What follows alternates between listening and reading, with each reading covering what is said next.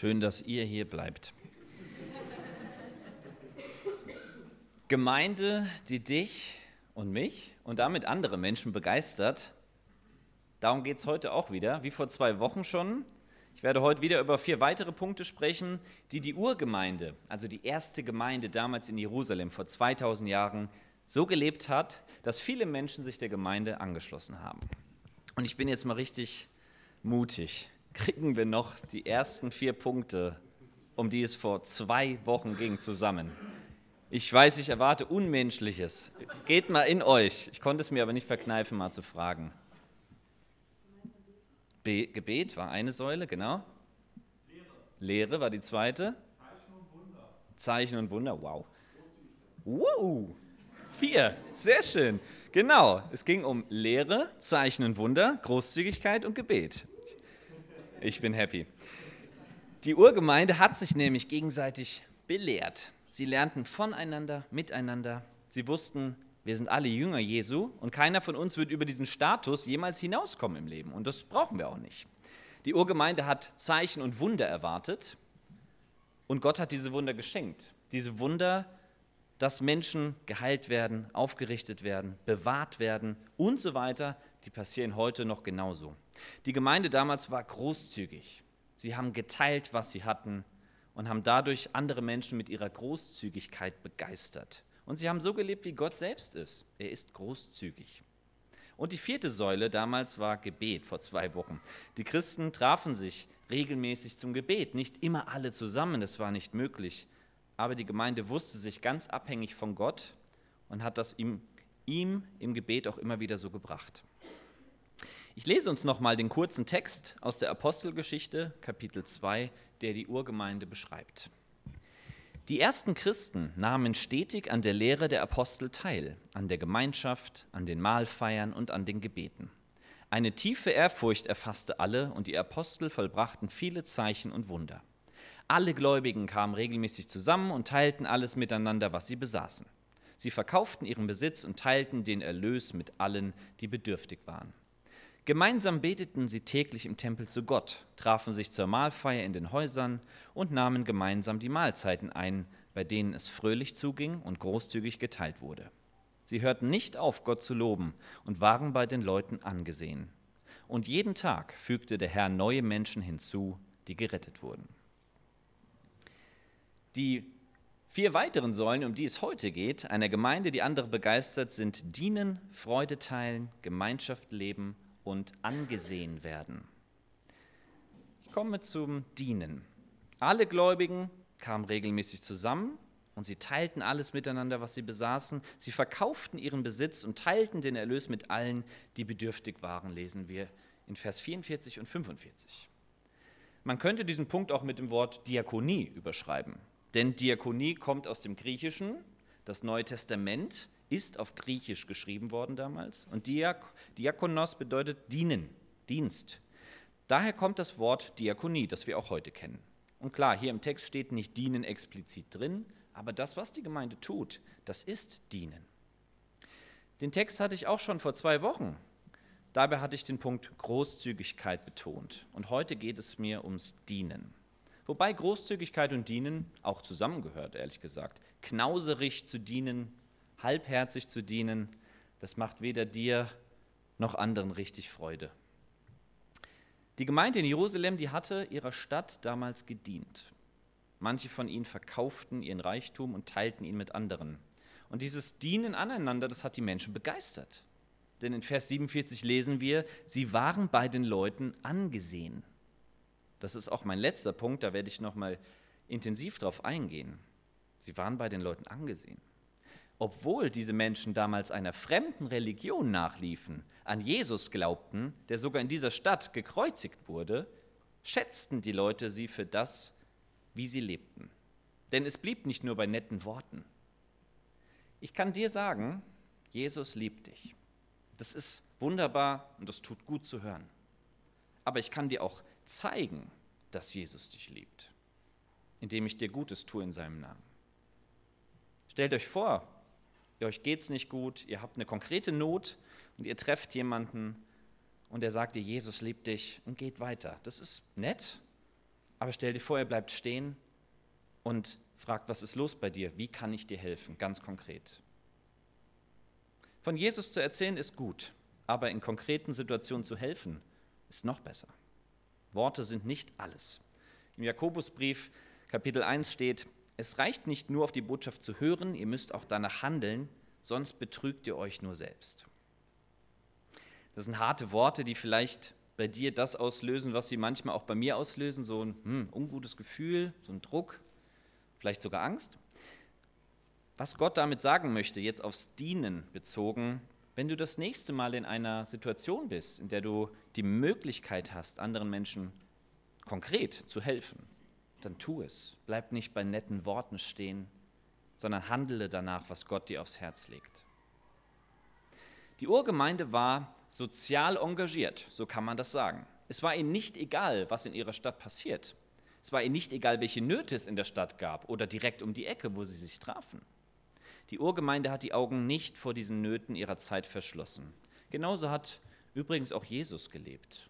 Er ging mit wachen und offenen Augen durch seine Zeit und er ist den Menschen in ihren schlimmsten Nöten begegnet. Als Gemeinde in Trier heute dürfen wir uns fragen, sehen wir die Nöte in unserer Stadt, in unserem Viertel, im Karl-Marx-Viertel hier? Beten wir zum Beispiel für das Haus Maria Goretti, das hier in der Nähe ist, nicht weit weg. Schön. In dem Frauen Hilfe bekommen, die sie benötigen. Beten wir für das Altenheim, das hier um die Ecke ist, in dem Menschen jetzt gerade sitzen und voll einsam sind. Beten wir für die Menschen, die obdachlos sind, jetzt vielleicht sogar in diesem Moment hier im Hinterhof der Gemeinde sitzen, wir kriegen es gar nicht mit, das ist nicht selten der Fall. Sind wir auch bereit, nicht nur zu beten, sondern auch zu handeln? Wo können wir unser Gemeindehaus öffnen, um Menschen zu dienen?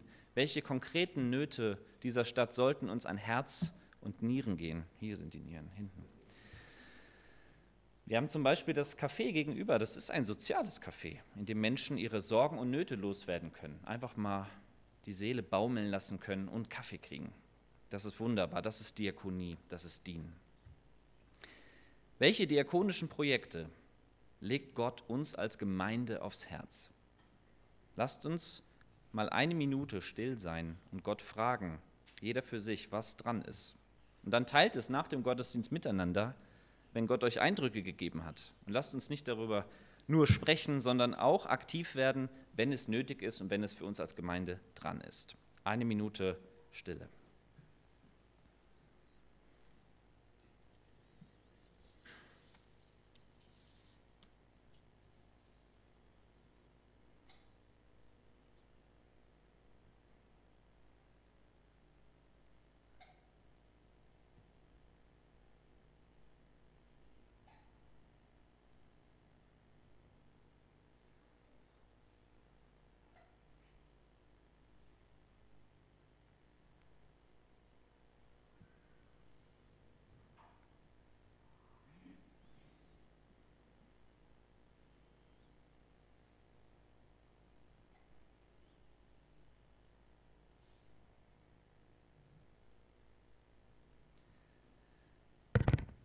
Jesus sagt in Markus 10, selbst ich bin nicht gekommen, um mir dienen zu lassen, sondern um anderen zu dienen.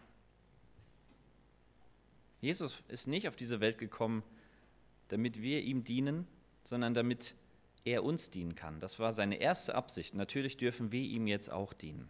Die Urgemeinde hat andere Menschen für Jesus begeistert, weil sie nicht nur das Evangelium verkündet haben, sondern es vorgelebt haben.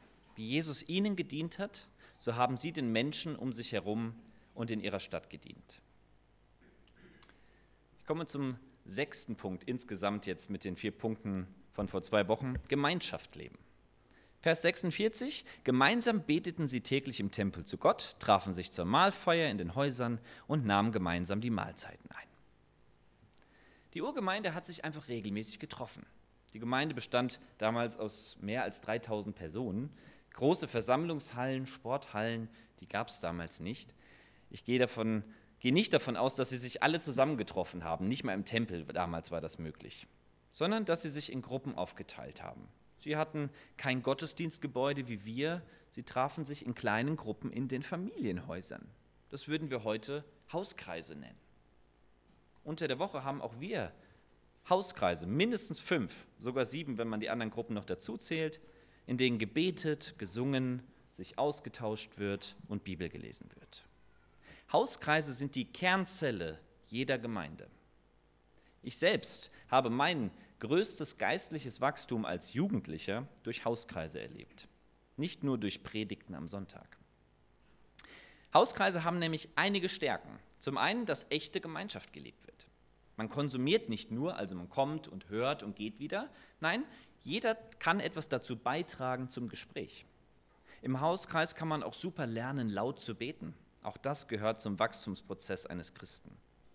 Dazu kommt, dass man in Hauskreisen, zumindest ging es mir so, merkt, ey, ich habe ja auch was Gutes beizusteuern manchmal, wenn es um die Bibel geht oder über den Alltag.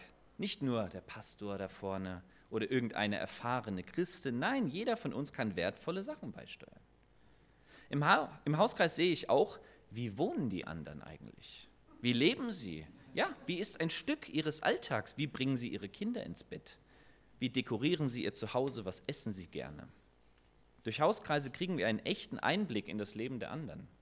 Diesen Einblick kriegen wir sonntags im Gespräch miteinander nur stückweise. Wir lesen im Bibeltext, dass die Urgemeinde in diesen Hauskreisen auch oft gemeinsam gegessen hat. Und damit haben sie das weitergeführt, was Jesus mit seinen Jüngern gemacht hat. Die haben einfach total oft zusammen gegessen. Essen ist wahrscheinlich die beste Möglichkeit, um miteinander Gemeinschaft zu erleben und ins Gespräch zu kommen. Es ist ein klarer Unterschied, ob ich im Vorbeigehen mit jemandem spreche, wir bleiben kurz stehen und quatschen, oder ob ich am selben Tisch sitze mit Leuten und mit ihnen ins Gespräch komme und frage, wie es ihnen geht. Das ist ein qualitativer Unterschied im Gespräch. Essen ist nämlich etwas, das unheimlich verbindet. Ich behaupte, jeder von uns isst gerne. Essen ist etwas zutiefst Menschliches. Und deshalb verbindet es uns als Menschen untereinander. Als Gemeinde dürfen wir uns fragen, wo leben wir Gemeinschaft? Auch unter der Woche. Wir stehen nämlich vor einer echten Herausforderung. Viele von uns wohnen gar nicht hier in der Nähe. Wer von euch wohnt im Umkreis von einem Kilometer der FEG drumherum? Zwei Leute. Im Umkreis von fünf Kilometern. Zehn Leute im Umkreis von zehn Kilometern. Ja. Und noch weiter? Ja, seht ihr? Wir haben Menschen, die in Nittel wohnen, Richtung Luxemburg, äh, Menschen, die in Moorbach fast wohnen, fast Richtung Bitburg. Das zeigt die Spannweite bei uns. Und wenn man von einem Ort zum anderen fahren würde, würde man über eine Stunde brauchen. Das ist eine echte Herausforderung. Deswegen sind die Sonntagsgottesdienste so wichtig, weil da viele von uns zusammenkommen. Und deswegen sind auch Hauskreise total wichtig, damit wir in unserer Zerstreuung es schaffen, unter der Woche Gemeinschaft miteinander zu haben. Wenn du auf der Suche nach einem Hauskreis bist, dann melde dich gerne bei mir. Und wenn du denkst, oder wenn es in deiner Gegend gar keinen Hauskreis gibt, dann überleg dir, vielleicht einen Hauskreis bei dir anzubieten. Sprecht gerne miteinander darüber und teilt es uns als Gemeindeleitung mit.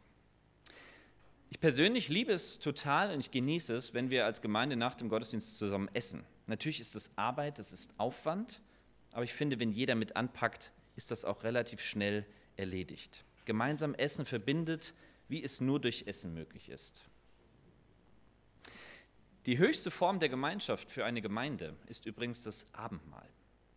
Früher, damals in der ersten Gemeinde, die haben ständig Abendmahl zusammen gefeiert. Heute machen wir das einmal im Monat. Das ist auch vollkommen okay so. Damals haben die das auch anders gemacht. Sie haben gegessen, sich satt gegessen, nicht wie wir ein Stück Brot, sondern man hat normal gegessen und dann danach quasi das Abendmahl dran gehängt. Heute machen wir das einmal im Monat und dadurch hat es etwas Bewussteres, etwas Besonderes. Wenn wir Abendmahl feiern, gemeinsam Brot und Saft zu uns nehmen, dann verbindet uns Gott auf eine ganz besondere Weise miteinander. Denn es sind nicht wir, die uns verbinden, es ist der Tod Jesu und seine Auferstehung, die uns eine Einheit werden lassen. Wir sind ja ein total bunter Haufen hier und das liebe ich total. Normalerweise dürfte das gar nicht gut gehen, weil wir so unterschiedlich sind. Aber Gott verbindet uns. Und im Abendmahl machen wir uns bewusst, dass sein Leiden, seine Auferstehung der Klebstoff ist, der diese Gemeinde zusammenhält. Die Urgemeinde hat Menschen begeistert, weil sie echte Gemeinschaft miteinander gelebt haben. Sie haben gemeinsam gebetet, gemeinsam Abendmahl gefeiert und gemeinsam gegessen. Bei aller Unterschiedlichkeit bei uns, bei aller Entfernung, die das erschwert, sollten wir nicht vergessen, wie wichtig gelebte Gemeinschaft als Gemeinde ist. Siebtens, Freude teilen. Wir lesen, sie trafen sich, hatten, äh, hatten Gemeinschaft und bei ihren Treffen ging es fröhlich zu und es wurde großzügig geteilt. Die Urgemeinde hat nicht nur Gemeinschaft miteinander gelebt, sondern sie haben Freude miteinander geteilt. Es ging fröhlich zu, wenn sie sich getroffen haben. Auch in diesem Punkt haben sie das weitergelebt, was Jesus ihnen vorgelebt hat. Denkt an die vielen Kinder, die zu Jesus gebracht wurden. Wenn das so ein richtiger Muffel gewesen wäre, der kein Lächeln über die Lippen kriegt, da hätten sich die Kinder mit Sicherheit gewehrt, zu ihm zu kommen. Nein, Jesus war die Freude in Person, denn der Heilige Geist hat ihn zutiefst erfüllt und eine Frucht des Heiligen Geistes, sagt Galater Kapitel 5, ist Freude. Wenn Jesus zutiefst mit dem Heiligen Geist erfüllt war, dann war er fröhlich. Eine Gemeinde, die vom Heiligen Geist erfüllt ist, in der ist nicht nur Liebe und Frieden, sondern auch Freude zu finden. Und dieses fröhlich sein, das ist längst nicht überall der Fall. Ich war in Gottesdiensten, da war mehr Beerdigungsstimmung als Freude. Da waren alle so schrecklich ernst. Gerade beim Abendmahl neigen Gemeinden dazu, eine Beerdigung abzuhalten. Dabei ist das, was Gott für uns getan hat, ein Grund zum Feiern und zur Dankbarkeit. Natürlich hat jeder von uns ein ganz persönliches Bild von Abendmahl. Der eine mag es andächtig und ruhig, die andere mag es mit Lobpreis und Bewegung. Wir sind unterschiedlich, das ist okay. Dennoch sagt der Text, die ersten Christen haben Abendmahl gefeiert und da steht explizit, dass es dabei fröhlich zuging. Wenn in unserer Gemeinde eine fröhliche Grundstimmung fehlt, dann stimmt etwas gewaltig nicht. Natürlich sollte in der Gemeinde auch Raum zum Trauern sein. Auch das hat seinen Platz. Es geht nicht darum, dass wir sonntags Masken aufsetzen und so tun müssten, als wäre die Welt immer in Ordnung. Das ist sie nicht. Aber Gott kann es schenken, dass wir, obwohl jeder von uns seine Lasten trägt und mitbringt, gemeinsam sonntags eine fröhliche Zeit haben können, die uns aufbaut und die uns gut tut. Denn im Gottesdienst, da dient Gott in erster Linie uns. Er möchte uns begegnen, er möchte, dass wir auftanken können, zur Ruhe kommen, dass wir unsere Sorgen abgeben können und uns neu auf ihn ausrichten können.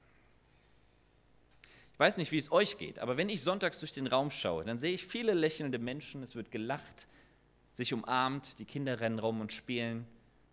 Es wird aber auch geweint und das gehört dazu. Als ich das allererste Mal hier war mit meiner Familie vor zweieinhalb Jahren, ich weiß das noch wie gestern, haben wir uns sofort pudelwohl gefühlt. Und das lag auch daran, dass ihr uns fröhlich empfangen habt. Denn wenn wir als Gemeinde Freude ausstrahlen, stecken wir damit andere Menschen an. Als Familie wurden wir damals von euch angesteckt. Danke dafür. Wichtig ist mir zu betonen, dass Freude nur ansteckend ist, wenn sie authentisch ist. Eine erzwungene Freude, gespielte Freude, die gibt es nicht. Und zweitens begeistert sie auch niemanden. Freude aber, die von innen kommt, das werden wir nachher auch singen von Jesus, der in uns und unter uns wohnt, die begeistert und macht Lust auf mehr. Und natürlich gibt es Zeiten, in denen andere Gefühle dominieren. Das kenne ich auch gut aus meinem Leben. Ich habe in Worms in der FEG auch Gottesdienste erlebt, die von Trauer gekennzeichnet waren, weil in der Nacht auf Sonntag jemand verstorben ist. Die Bibel sagt, alles hat seine Zeit. Feiern hat seine Zeit. Trauern hat seine Zeit. Grundsätzlich aber soll man uns als Gemeinde an der Freude erkennen, denn sie kommt von Gott und ist ein Kennzeichen, dass er hier am Werk ist. Mal weg von Gemeinde auf dein persönliches Leben geschaut. Ich lade dich ein, dich auch selbst zu hinterfragen, strahle ich die Freude Gottes in meinem Leben aus? Erleben mich andere Menschen als fröhlich? Oder strahle ich eher Negatives aus, Pessimismus, Hoffnungslosigkeit. Es gibt viele Dinge in dieser Welt, die nicht gut laufen, keine Frage. Aber Jesus bleibt und er möchte uns Freude und echte Hoffnung schenken. Die Urgemeinde hat Menschen für Jesus begeistert, weil bei ihnen Freude, Fröhlichkeit zu finden waren und weil sie gefeiert haben zusammen. Der letzte Punkt, angesehen werden. Und damit meine ich nicht, dass die Leute einen ansehen, sondern dass man geschätzt wird, beliebt ist. Vers 47, sie hörten nicht auf, Gott zu loben und waren bei den Leuten angesehen. Der letzte Punkt hier, der fasst alle anderen Punkte quasi nochmal zusammen. Die Leute in Jerusalem schätzten die ersten Christen, weil sie sahen, dass sie es ernst meinten mit ihrem Glauben an Jesus Christus. Sie trafen sich regelmäßig, sie verbrachten Zeit miteinander, sie beteten zusammen, sie dienten den Menschen, sie gaben gerne und großzügig, sie vollbrachten Zeichen und Wunder im Namen Jesu und strahlten einfach Freude aus. Deshalb waren sie bei den Leuten beliebt. Vielleicht verwundert dich das. Hatte Jesus nicht gesagt, die Leute werden euch hassen um meinetwillen? Das stimmt, das hat er gesagt. Und es gab auch genug Leute damals, die sie gehasst haben. Die erste Gemeinde wurde von Anfang an auch verfolgt. Sie wollten sie auslöschen. Elf der zwölf Jünger Jesu wurden ermordet. Lasst euch das mal auf der Zunge zergehen. Elf von zwölf Jüngern wurden getötet, weil sie an Jesus glaubten. Dennoch schätzten die Leute die ersten Christen für das, wie sie lebten. Sie waren angesehen bei den Leuten. Ich habe schon oft von Christen gehört, je mehr mich die Leute hassen, je mehr ich anecke, desto besser.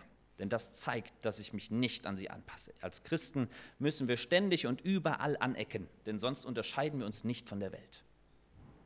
Ich weiß nicht, wie es euch geht, aber wer von euch hat schon mal von einem Menschen, der nicht an Gott glaubt, gehört, boah, der Christ dort, der sich komplett von der Welt abschottet, der immer gegen alles ist und nichts mit mir zu tun haben will, den schätze ich sehr. Ich habe noch niemanden kennengelernt, der das sagt. Das Gegenteil ist oft der Fall. Wenn wir uns als Christen in unser frommes Schneckenhaus verkriechen, immer gegen alles sind, dann nehmen uns die Leute eher als komisch wahr, anstatt als begeisternd. Als Christ habe ich klare Überzeugungen. Zum Beispiel, dass Abtreibung nicht dem Willen Gottes entspricht. Dennoch stelle ich mich nicht auf den Marktplatz und schreie, Abtreibung ist Mord. Denn das verschreckt Menschen eher, als sie zu Jesus zu führen. Man kann auch anders für das Leben eintreten und dafür werben, dass Frauen engmaschige Begleitung und Seelsorge an die Hand bekommen, die mit dem Gedankenspielen abzutreiben. Unser Auftrag als Christen ist es nicht, Menschen immer nur klare Kante zu zeigen, damit sie auch wissen, wie unsere Ethik aussieht. Unser Auftrag ist es in erster Linie, die Menschen für Jesus Christus zu begeistern. Und Jesus wird dann an ihnen arbeiten und sie nach seinem Bild verändern, so wie er es auch bei uns tut. Als Christen werden uns manche Menschen auch komisch finden und hassen, das ist klar. Wenn mich aber alle Menschen in meinem Umfeld nur komisch finden und abstoßend, weil ich immer Kontra gebe, immer mit der Bibelkeule komme, dann bin ich kein begeisterndes Aushängeschild für Jesus. Die Urgemeinde hat es durch ihr Leben geschafft, die Menschen für Jesus Christus zu begeistern. Sie waren bei den Leuten angesehen. Die Leute, Leute wussten, diesen Menschen liegen wir am Herzen. Sie wünschen sich, dass wir auch Jesus kennenlernen. Und sie reden nicht nur von einem dienenden Gott, sondern sie leben es uns vor. Die Bibel spricht an einigen Stellen davon, dass wir uns von der Welt unterscheiden sollen. Das sagt die Bibel. In vielen Gemeinden wird dieses von der Welt unterscheiden aber reduziert auf Rauchen, Alkohol, Sexualität. So, das sind die Bereiche, in denen wir uns nur von der Welt unterscheiden sollen. Alles andere ist wurscht gefühlt. Das sind Bereiche tatsächlich, auch in denen Gott uns ihm ähnlicher machen möchte, keine Frage. Aber viel wichtiger sind Fragen wie, bin ich bereit, meinem Ehepartner, Freund, Kollegen oder Chef zu vergeben? Oder lebe ich in dauernder Streitsucht und habe hier einen ungeklärten Konflikt und hier Unfrieden? Strahlt Gottes Liebe durch mich? Oder bin ich woanders oder zu Hause meistens ein Miesmuffel? Bin ich bereit, Gott mich verändern zu lassen, wo er es für richtig hält? Das sind die Primärfragen, wenn es darum geht, wie wir uns von der Welt unterscheiden sollten. Denn in der Welt, da wird man nachtragend behandelt, da wird einem vorgehalten, was man lange gemacht hat, da werden Beziehungen nicht so gut geklärt. Da fehlt es oft an Liebe. Und die Liebe ist das Zentrum. Die Liebe ist das Zentrum des Evangeliums. Als Gemeinde dürfen wir uns fragen, leben wir in geklärten Beziehungen? Auf wen hegst du jetzt gerade einen Groll, der in diesem Raum sitzt? Ich bin mir ganz sicher, das ist der Fall. Bei dem einen oder anderen. Dann lade ich dich ein, geh nach dem Gottesdienst auf die Person zu und sprich mit ihr. Klärt eure Beziehung und lass Gott den Groll für dich tragen. Wenn wir das tun, dann unterscheiden wir uns von der Welt. Die Urgemeinde war begeisternd, weil die Leute sie schätzten. Und ich wünsche mir, dass diese Stadt und die Menschen um uns herum uns immer mehr schätzen lernen. Ich weiß gar nicht, wie viele Leute uns überhaupt kennen, die einfach hier vorbeigehen und keine Ahnung haben, dass hier eine Gemeinde ist.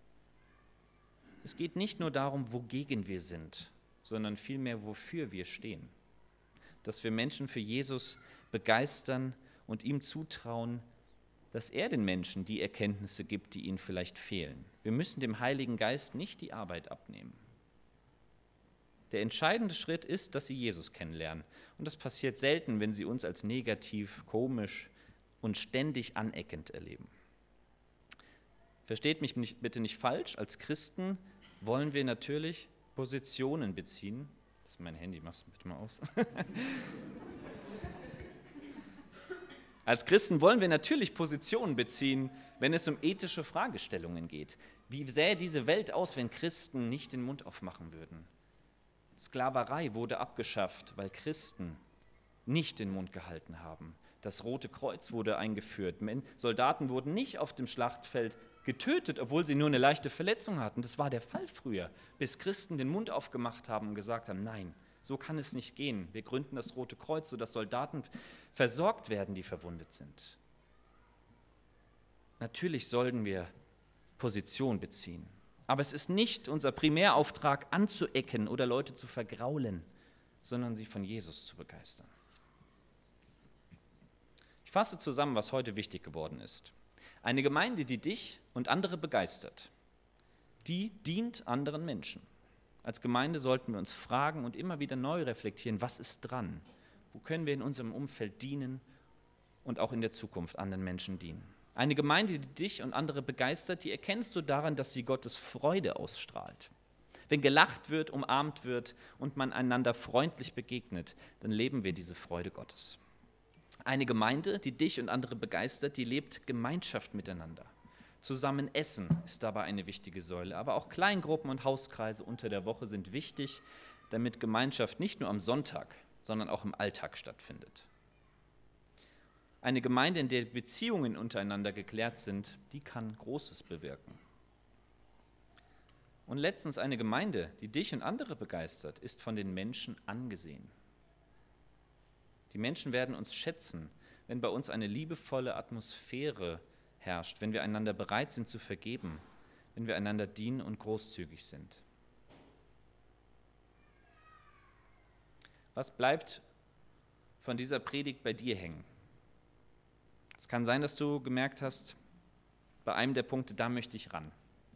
Da wünsche ich mir Gottes Veränderung für mein Leben. Dann lade ich dich ein, nach dem Gottesdienst nach vorne zu kommen, für dich beten zu lassen. Ich weiß, gehört Überwindung dazu, aber es stehen Menschen bereit, die Katrin und ich, die gerne für dich beten und dich im Namen Jesu segnen. Du kannst auch jeden anderen Menschen hier fragen. Wir beten gerne füreinander. Vielleicht hast du gemerkt, ich möchte mich einbringen in dieser Gemeinde und den anderen Menschen dienen mit den Gaben, die Gott mir gegeben hat. Vielleicht weißt du gar nicht, wo du das kannst oder wie. Dann lass uns darüber ins Gespräch kommen, wo dein Platz in dieser Gemeinde liegen könnte. Und wir können Gott auch darum bitten, dass er es dir zeigt. Vielleicht hast du gemerkt, Gemeinschaft mit anderen Christen, die meide ich eher, als sie zu suchen. Auch ich kenne Zeiten aus meinem Leben, in denen ich keine regelmäßige Gemeinschaft mit anderen Christen hatte. Und ich muss sagen, das war keine gute Zeit. Mir hat das total gefehlt. Ich lade dich ein, such dir einen Hauskreis oder eine Kleingruppe oder fang an, regelmäßig in den Gottesdienst zu gehen. Das sind keine Dinge, die dir irgendwelche Pluspunkte bei Gott geben, sondern Dinge, die deine Beziehung zu Jesus und der Gemeinde einfach fördern werden. Vielleicht merkst du, im Moment strahle ich einfach überhaupt keine Freude aus. Auch solche Zeiten kenne ich gut. Wenn Depressionen akut sind, da werdet ihr wenig Freude bei mir entdecken, wenn ihr mich zu Hause sehen würdet. Vielleicht hat sich aber auch eine negative Grundhaltung, ein gewisser Pessimismus in deinem Leben eingeschlichen, anstatt hoffnungsvoll und fröhlich mit Jesus unterwegs zu sein. Auch dann darfst du nach vorne kommen und für dich beten lassen, dass dein Herz wieder Freude empfindet und du diese Freude ausstrahlen darfst. Und zu guter Letzt, wenn du bisher dachtest, dass du als Christ bei den Menschen immer anecken musst, dann lade ich dich ein, lass Gott dein Leben gebrauchen, damit du andere Menschen für Jesus begeistern kannst. Ich habe mich selbst gefragt, woran die Menschen bei mir erkennen sollen, dass ich zu Jesus gehöre. Daran, dass ich immer Kontra gebe und gegen viele Sachen bin? Oder daran, dass ich liebevoll mit ihnen umgehe, Vergebung lebe und begeistert Jesus nachfolge? Unser Auftrag ist nicht, andere Menschen zu verschrecken, sondern sie zu Jesus zu führen. Gemeinde, die dich und andere begeistert, das ist ein lebenslanger Prozess. Auf diesem Weg sind wir gemeinsam mit Gottes Hilfe und ich bin gespannt, was er weiterhin Großes mit uns vorhat. Amen.